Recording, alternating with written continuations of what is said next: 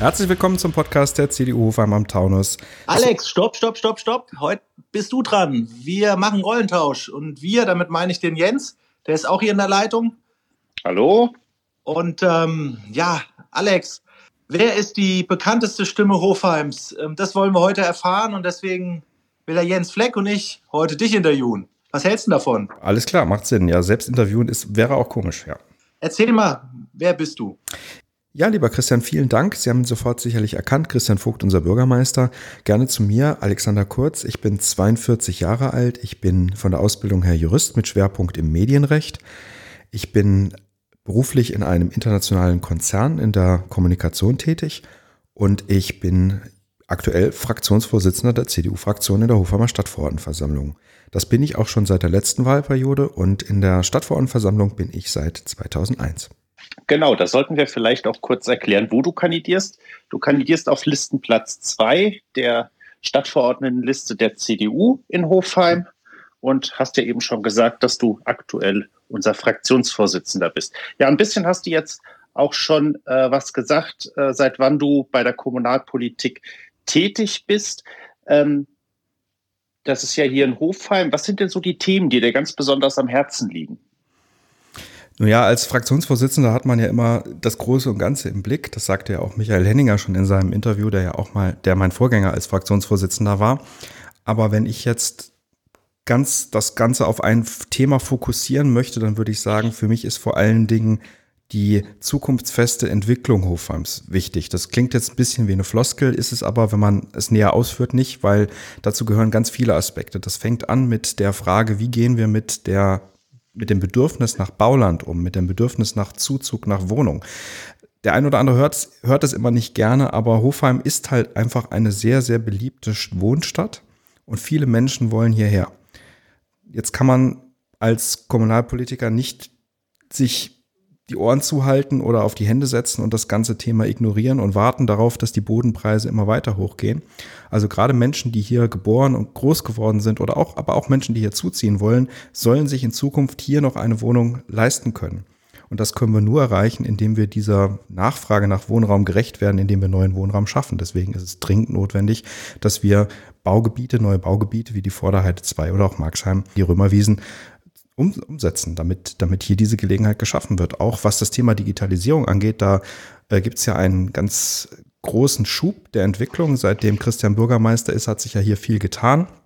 Wir, wir sehen das, dass eben jetzt in den Stadtteilen angefangen wird, das Glasfaser auszurollen. Aber meine persönliche Vorstellung ist, Hofer muss eine Gigabit-City werden. Wir müssen eigentlich Glasfaser in jedes Haus bekommen langfristig. Nur mal zwei Themen zu nennen jetzt. Ja, Alex, man merkt, du bist verwurzelt mit der Stadt, du identifizierst dich mit der Stadt und du willst auch die Stadt voranbringen. Sag mir doch mal, wie stellst du dir Hofheim oder auch du wohnst im Stadtteil Marxheim, wie stellst du dir das in den nächsten fünf Jahren alles vor? Was kann man bewegen? Ja, wenn man, wenn man die nächsten fünf Jahre mal vorausblickt, fünf Jahre sind ja für eine kommunalpolitische Aktivität nicht unbedingt viel Zeit. Gerade das Thema Vorderheide hatte ich ja schon angesprochen, Baugebiete, das ist ja etwas, was sehr langfristig in die Zukunft erst umzusetzen ist. Aber trotzdem müssen wir weiter an diesen Themen arbeiten und auch an der Digitalisierung. Was wir kurzfristig und auch in dieser kommenden Wahlperiode dringend angehen müssen, ist das Thema Verkehr. Weil gerade auch in Zusammenhang mit der Ausweisung der Römerwiesen, dem neuen Baugebiet hier in Marxheim, stellt sich auch immer die Frage, wird das mehr Verkehr anziehen? Wie werden sich die Verkehre dann entwickeln? Wie lenken wir die Verkehre? Was unser klares Ziel ist, wir müssen den Verkehr rauskriegen aus der Stadt, die Rheingaustraße entlasten und möglichst viele Menschen dazu bewegen, Umgehungsstraßen zu nutzen. Dazu gehört natürlich auch die wichtige Frage, eine weitere Querung über die Bahntrasse zu bekommen, denn momentan geht ja alles über die Rheingaubrücke und das ist kein Dauerzustand. Manche gibt's ja dann auch, die immer wieder mit der Behauptung kommen, naja, die Verkehre könne man ja über die Autobahn umleiten, aber das halte ich nicht für realistisch, denn wer hier diese Region kennt, der fährt nicht über die A66, diesen weiten Schlenker über Kriftel quasi drumherum, um innerhalb von Hofheim von A nach B zu kommen. Ja, also wer von, sagen wir mal, der Rhein-Main-Therme zum äh, Ortsausgang Marxheim möchte, der fährt natürlich durch die Innenstadt und nicht über die A66. Jetzt haben wir ja auf der Stadtverordnetenliste neun Listen drauf. Die wichtigste Frage wahrscheinlich, warum hast du dich denn damals für die Erstplatzierte, für die CDU entschieden? Warum bist du in die CDU eingetreten?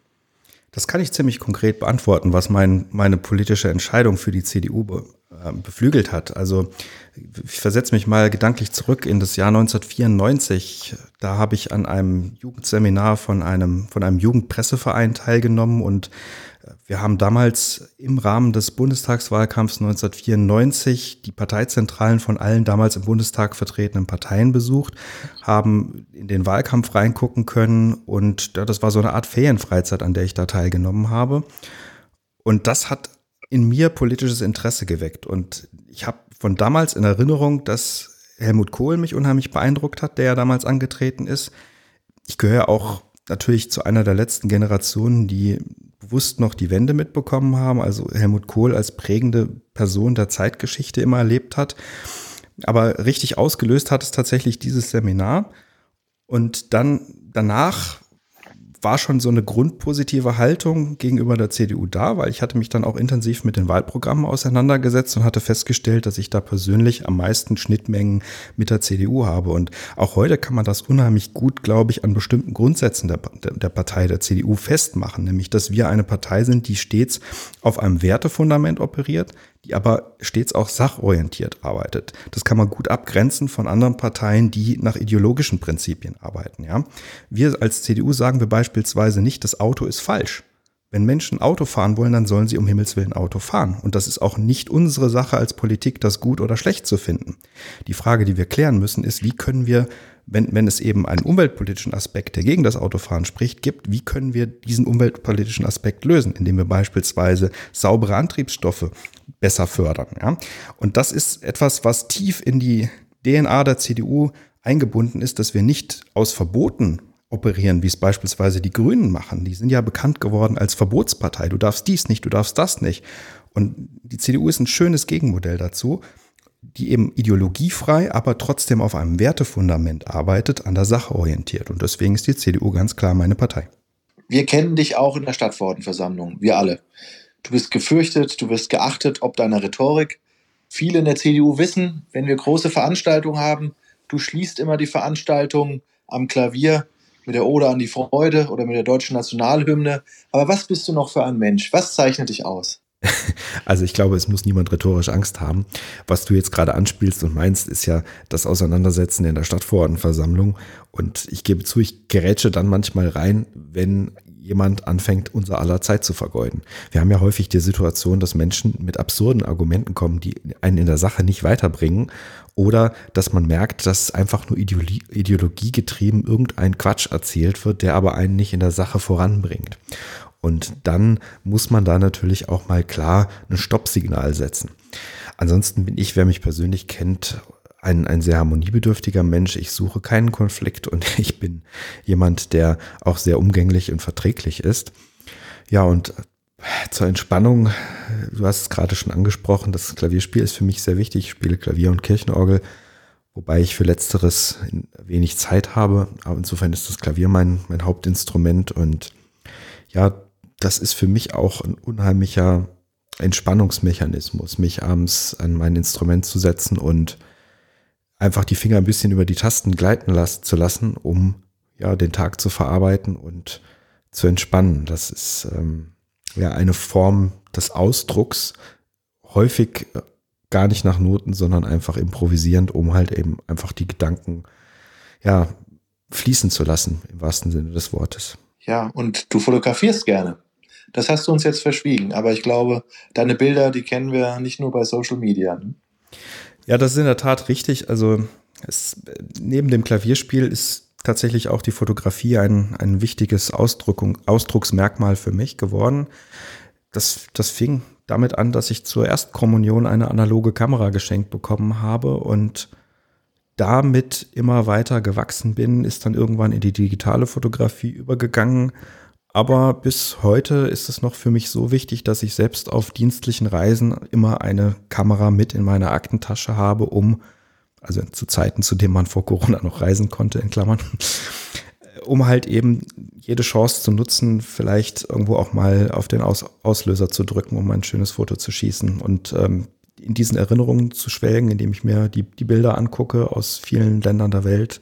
Das ist auch eine schöne Sache, aber auch, auch hier aus Hofheim. Also es gibt in der Altstadt einige Motive, die ich sehr häufig schon fotografiert habe, ja, sei es in der Bärengasse beispielsweise oder ja, die Kirche St. Peter und Paul in dieser Umgebung, da gibt es unheimlich, oder auch im Untertor, unheimlich viele schöne Motive. Ja, vielen Dank. Also du bist ja auch, das, äh, das wissen wir ja auch, ein sehr, sehr technikbegeisterter Mensch. Ähm, wichtig ist natürlich auch, du bist ja auch geboren. Also ich weiß es auch. Ähm, ich kriege immer Tipps. genau, du kriegst von uns immer Tipps oder ganz besonders vom Alex. Ähm, genau, aber du bist ja auch geboren in Hofheim und ähm, wenn man so geboren ist in Hofheim, dann hat man ja auch ja, so einen Lieblingsplatz, so einen Lieblingsort, äh, der einem besonders am Herzen liegt oder an den man sehr, sehr gerne denkt. Was ist das denn bei dir? Ja, also da du die Verbundenheit zu Hofheim schon ansprichst, ich habe tatsächlich in meinem Leben auch, glaube, zweimal, vielleicht sogar dreimal vor der Frage gestanden, beruflich wegzugehen hier aus Hofheim.